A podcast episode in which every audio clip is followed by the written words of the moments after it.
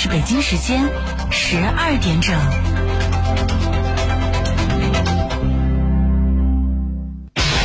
理想不会发光，发光的是追逐理想的你。一零六五，江西都市广播，快乐同行，美好相伴。和我们一起从地方治理出发，去寻找江西最初的乡愁。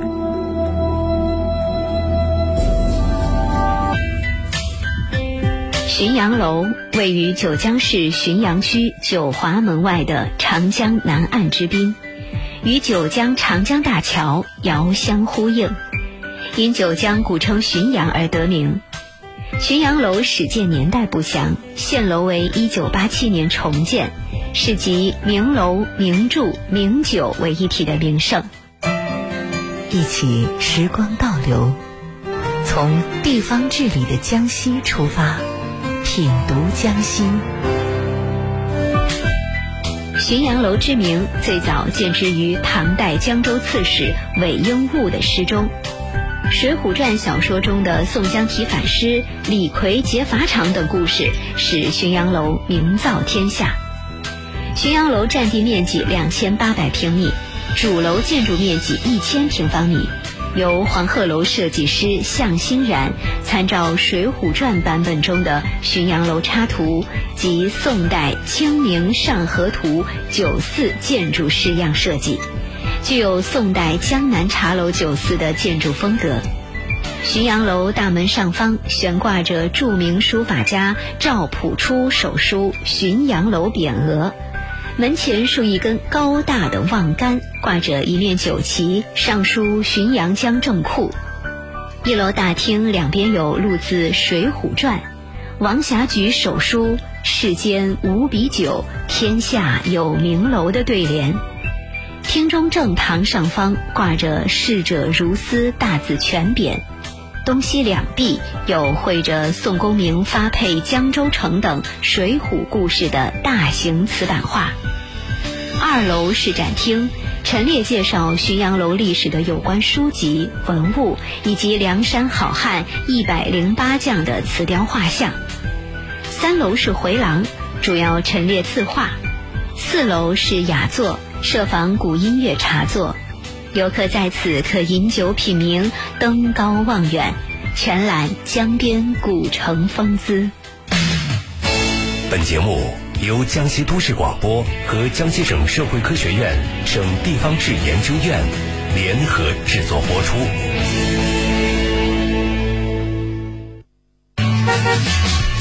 FM 一零六五，江西都市广播，快乐同行。美好相伴，走遍四海八荒，春暖湖清，一路花开。这里是一零六五江西都市广播。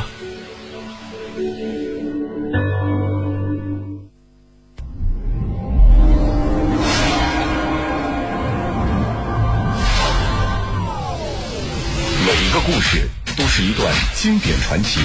江西卫视联合江西都市广播推出经典传奇广播版《传奇》。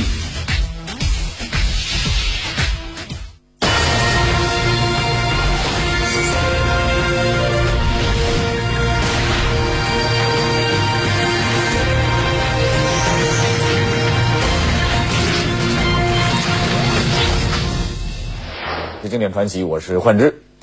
一九一零年冬季的一个深夜，在黑龙江哈尔滨富家店的一个小旅馆内，突然传来了一声。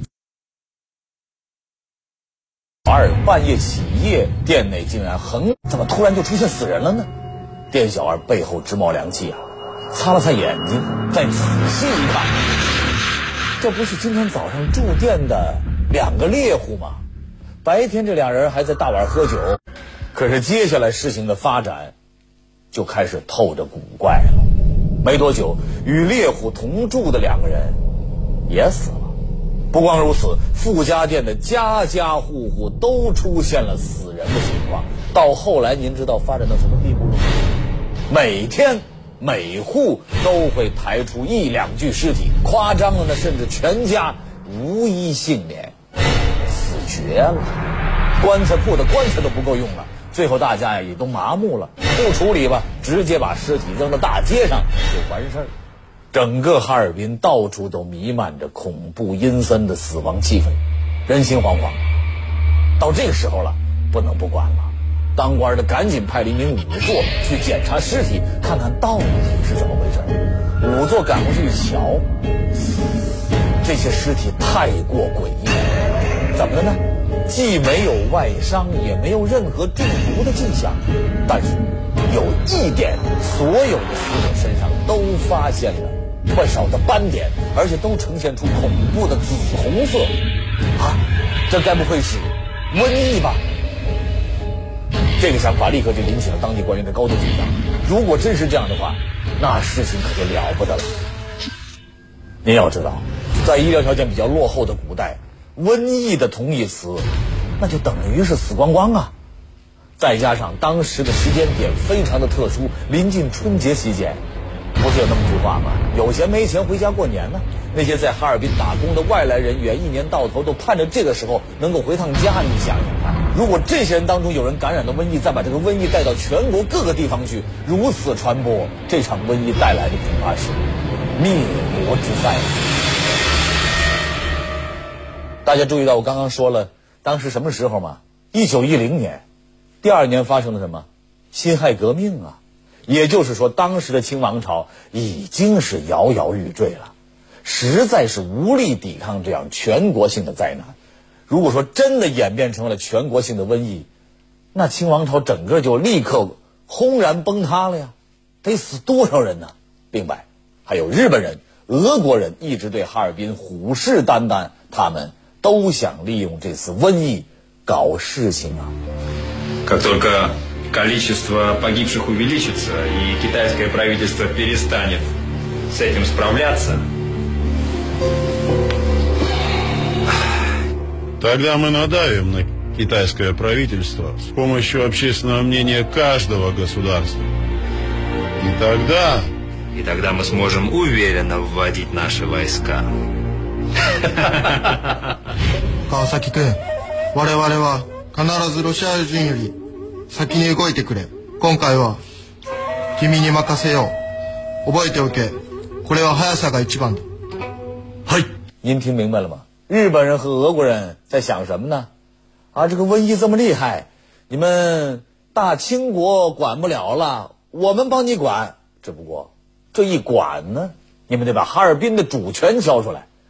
表面上搞得好像是国际援助，实际上就是趁火打劫，想鲸吞蚕食啊！ 对我们的国土，一旦真的给他们找到了这个借口的话，到时候何止是哈尔滨，可能东北甚至全国，他们都得一步一步要吃下去。双重压力之下，清廷慌了啊！当务之急必须是赶紧控制住疫情。可是派谁去哈尔滨接这个烫手的山芋呢？又得懂医，做事又得有魄力，还得会外语，能和日俄两国人交涉，这样的人才实在难找啊！就在所有人都在发愁的时候，时任外交部右丞的施肇基开口了，他举荐了一个人，谁呀？此人名叫伍连德。在施肇基的大力推荐之下，伍连德马上被任命为了大清防疫总医官。当天夜里，他带着助理乘火车奔赴哈尔滨。得知这一好消息，哈尔滨的大小官员和老百姓欢喜不已啊！救星就要来了。可是等他们真正看到伍连德的时候，却不禁发出这样的感叹：难道真真是朝中无人吗？你要问了，怎么了？这是为什么说这样的话呀？那是因为眼前的这位大清防疫总医官伍连德年纪轻轻啊，嘴上无毛，办事不牢，一个毛头小子，他能懂瘟疫？这么多细菌学家梅奇尼可夫和英国著名生物化学家霍普金斯对于他的医术，那都是赞誉有加呀。所以说能力那毋庸置疑。还有啊，虽然说他的普通话说的不好，当时叫官话。官话说的不好，但是之前呢，他一直是在天津陆军军医学堂当副监督，相当于副院长的职务，是有一些管理经验的。另外，因为他接受的是比较先进的西洋理念，他的思维不像是当时啊清代的那些老官员，腐败堕落、愚昧。他做事情从来不玩官场上那些套路，敢于直言，敢于担当，不怕得罪人，是很有魄力和执行力的一个人。如此说来，伍连德确实是个最佳人选。那事实上，到了哈尔滨之后，伍连德的工作能力也很快就展露了出来。他很明确啊，首先要做的就是确认病源，也就是说，难度太大，给死人开肠破肚啊！对，正确的说法是对尸体进行解剖。这这不是吴大人，这这这可这可不行，这可万万使不得。人死了必须入土为安，老话说得好，亡者为大呀。解剖这件事情放到我们现在，那是一件非常普通、很正常的事情。然而在当时封建社会啊，那就是对死者的大不敬，道德上、法律上那都不被接受的。也因为当地的人呢不理解、不支持，一连几天下来，伍连德呀什么都做不了，愁。后来他尝试着偷偷解剖尸体，还没开始呢，伍连德差点让人给打死。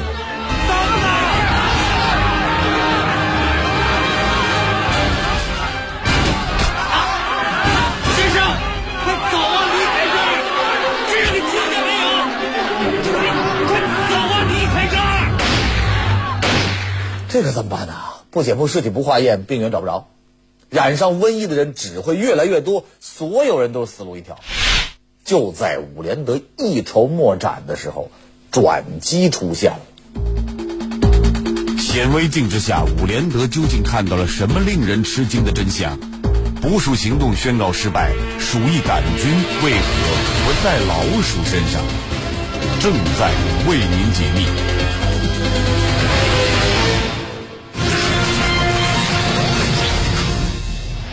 前面说到，由于当时观念的问题，人们不理解，于是伍连德一直无法进行尸体解剖的工作，防疫工作无法开展，僵住了。直到有一天，有一个消息传来，说是有一个日本女人死了。伍连德心想，日本的现代医学比较发达，他们懂西医解剖那一套啊，那他们会不会愿意呢？还有，死者如果是日本人，咱们中国人也不会管这些事儿啊，这是个机会。被抓住了，于是乎伍连德立马赶到了这个日本女人的家里边，立刻开始了解剖工作。很快就从女尸体内提取了部分病变组织样本，装进了容器当中，收拾一下，赶紧撤。回去之后用显微镜一观察，病源找到了，然而得出的结果是最糟糕的结果。伍连德实在是不愿意相信眼前看到的这一切。他仔细的看了又看，然而果然是他。他究竟看到了什么呢？鼠疫杆菌。也就是说，现在正在哈尔滨流行的瘟疫是鼠疫啊。在历史上，鼠疫曾经有过两次世界性的大流行。第一次是在公元六世纪的罗马帝国，当时有四分之一的罗马人因此而死去，直接导致了罗马帝国的衰弱。还有一次更为严重，发生在中世纪的欧洲，那一次直接导致了两千五百万欧洲人的死亡，占当时欧洲总人口的三分之一。短短两年时间，欧洲变成了一个令人畏惧的死亡之地。恐怖啊！没有特效药，鼠疫几乎是染着必死；没有科学的防疫措施，中国极有可能变成第二个中世纪的欧洲。难怪伍连德慌呀！其实不光是他。当时鼠疫的消息一传出，在哈尔滨的日本人、俄国人也慌了，那必须得赶紧做点什么呀！他们认为，既然瘟疫是由老鼠引起的，那就把老鼠杀了呀！没有老鼠，这个疫情不就控制住了吗？很快，一场声势浩大的捕鼠行动在哈尔滨公开。可是结果怎么样？四个字：出人意料。老鼠是没了啊。可是还是有很多人感染鼠疫病死，甚至比捕鼠之前还多了。每日最高死亡记录刷新到了五十人，这是怎么回事？让人想不通啊！还有一点，那就是搜索而来的数百只老鼠经过检验，竟然没有一只携带了鼠疫杆菌的。病源难道不是老鼠吗？这怎么可能啊？伍连德决定再检验一次病变组织。然而没有错，就是鼠疫杆菌，确实是鼠疫啊。可这些鼠疫杆菌却不是老鼠身上的，那么它们到底是谁带来的呢？就在大家都疑惑不解的时候，伍连德突然想起了一个细节，没准儿，这就是破解谜题的关键所在。什么呢？之前自己解剖的那个日本女人，她是和一个皮毛商人同住的。商人主要贩卖的是旱獭皮，还有咱们节目一开头说死去的那两位猎户，他们卖的也是旱獭皮。而旱獭，也就是土拨鼠啊，是一种大型的啮齿类动物，也是鼠类的一种啊。所以从理论上来说，它也具备着携带鼠疫杆菌的能力。顺着这个线索往下查，伍连德竟然有了一个惊天的大发现：原来这场鼠疫真正的发源地不在咱们国家的哈尔滨呐。而是在当时的沙皇俄国。广告之后，请继续收听《传奇》，快乐同行，美好相伴。江西都市广播 FM 一零六五。原来俄国人长期生活在高寒地区，为了防寒，他们喜欢穿貂，但是这个玩意儿贵呀。普通人哪买得起？于是就有人打起了旱獭的歪主意。他们大肆捕杀旱獭，用旱獭皮仿制成紫貂皮，再卖出去。说白了就是做高仿的 A 货。没想到干得不错，因为巨大的利益呢，越来越多的俄国人开始捕捉旱獭。一些没有经验的新手，那什么都不懂，连动弹不得的病獭也杀了，剥了他们的皮，吃了他们的肉。这么胡来瞎搞，染病可不就成为了必然吗？不巧的是啊，当时在俄国境内有很多中国劳工，因为和俄国人时常接触，他们也就不幸染病了。俄国人一看这个情况，不敢留了，就直接把这些病号遣送回中国，鼠疫就是这么传了过来。俄国人这么一甩锅，再加上当时咱们中国人缺乏医学知识，那就摊上倒霉事儿了吧。然而事已至此啊，再追究谁的责任呢？没有意义了。当务之急是赶紧控制住疫情。可是究竟该怎么办呢？伍连德心想，既然找到了根儿，咱就有招，全城消灭旱獭，跟旱獭相关的什么旱獭皮、旱獭肉都不准碰了，全部烧毁。咱们先把传染源彻底切断。当然，仅仅这样还是不够的，还必须搞清楚一个问题，那就是瘟疫的传播途径是什么。从以往的经验来看，之前历史上发生的鼠疫呢，都是通过跳蚤传播的。具体来说，那就是跳蚤先叮咬老鼠、旱獭，感染上了鼠疫杆菌，紧接着它们又叮咬了人类，人就感染上了，得了腺鼠疫。慢慢的，四肢开始出现黑色肿块，几天之后，病人就在巨大的痛苦之中惨死。那么，这一次哈尔滨的鼠疫也是这么回事吗？似乎不是啊。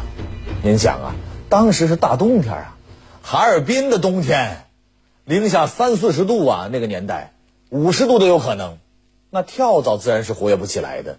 但传染性低到几乎可以忽略不计。还有这一次的鼠疫比之前的传播速度要快很多，往常染病之人三五天之后才断气儿，可这一次一天时间就够了。难道说这次的鼠疫不仅病源不一样，就连传播途径也不同吗？再次翻阅所有病人的档案，伍连德找到了一个惊人的共同点，那就是所有的死者都是在一个密闭的空间内染病的。还有之前解剖日本女人尸体的时候，伍连德就觉得奇怪，因为鼠疫杆菌呢是在她的肺里发现的，也就是说，这个日本女人是因为鼠疫杆菌造成肺部窒息致死的。这些个细节让伍连德突然有了一个大胆的猜想。鼠疫杆菌有没有可能是从空气当中吸入，从而感染上的呢？这就太可怕了。很快，伍连德把他的这个猜想完善了一下，形成了一份文字资料进行发表。在文章当中，他明确提出，这一次的哈尔滨鼠疫是一种名为肺鼠疫的新型瘟疫，它的传播途径也与以往不同，这是飞沫传染。然而。令伍连德怎么也没有想到的是，他的这一推论引发了全世界的一片哗然，更引起了一个法国人的关注。他是谁呢？咱们下集揭晓。外国专家助阵，没想到竟然是一个帮倒忙的帮手。疫情来势凶猛，伍连德还能否力挽狂澜，挽救中国？正在为您解密。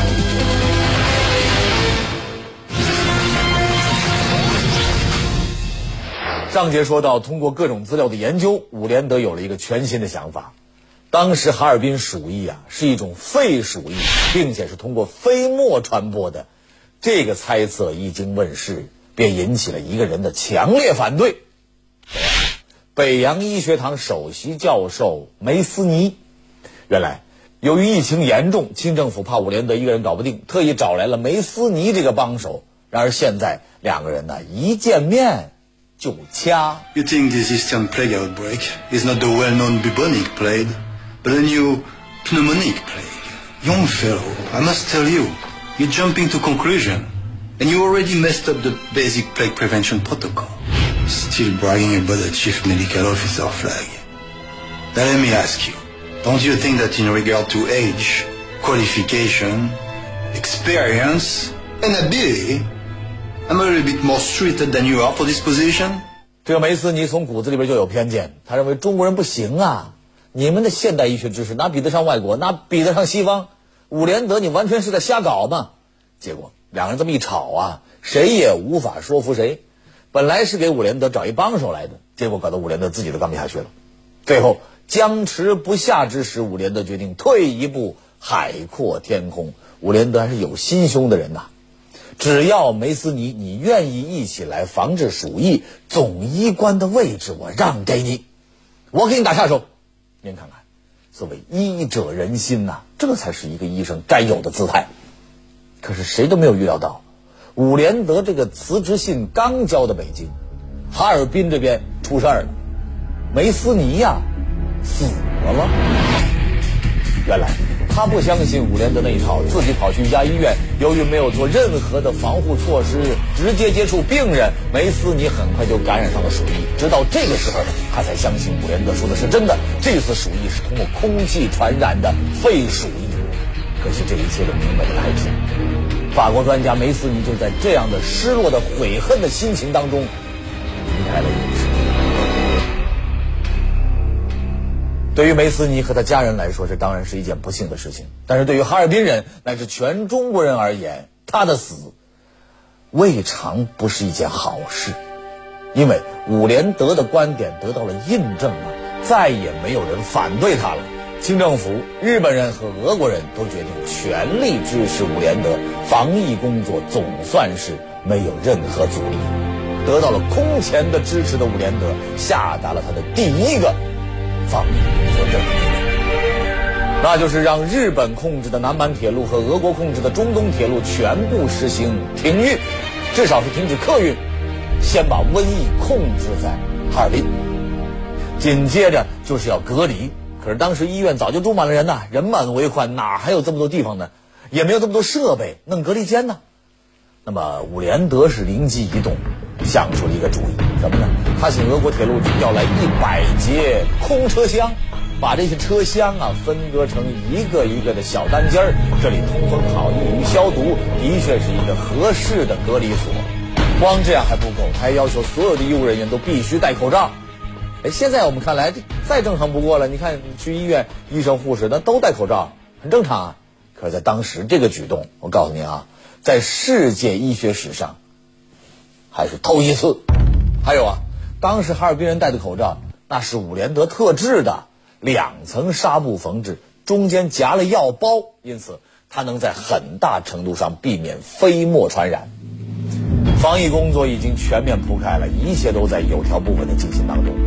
可是令人惊讶的是，这之后，每天死于肺鼠疫的人数不但没有下降，反而在猛增啊！死亡最高人数从每天的五十人增加到了一百五十人。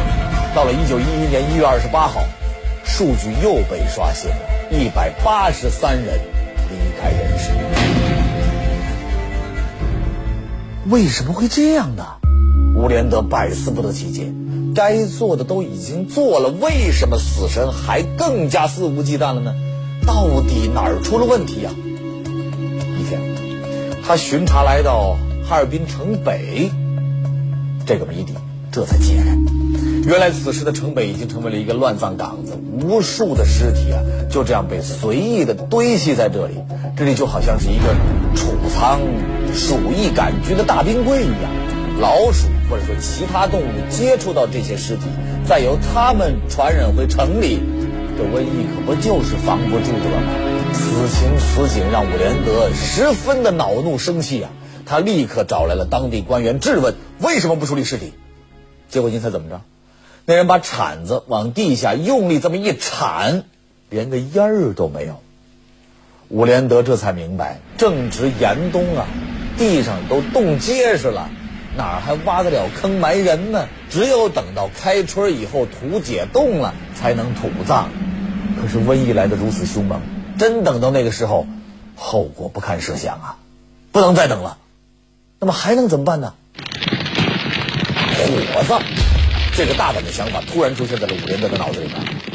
哎，还是那句话啊，在咱们现在人听起来，火葬有什么呀？啊，这是最平常的事情了，最平常的做法了。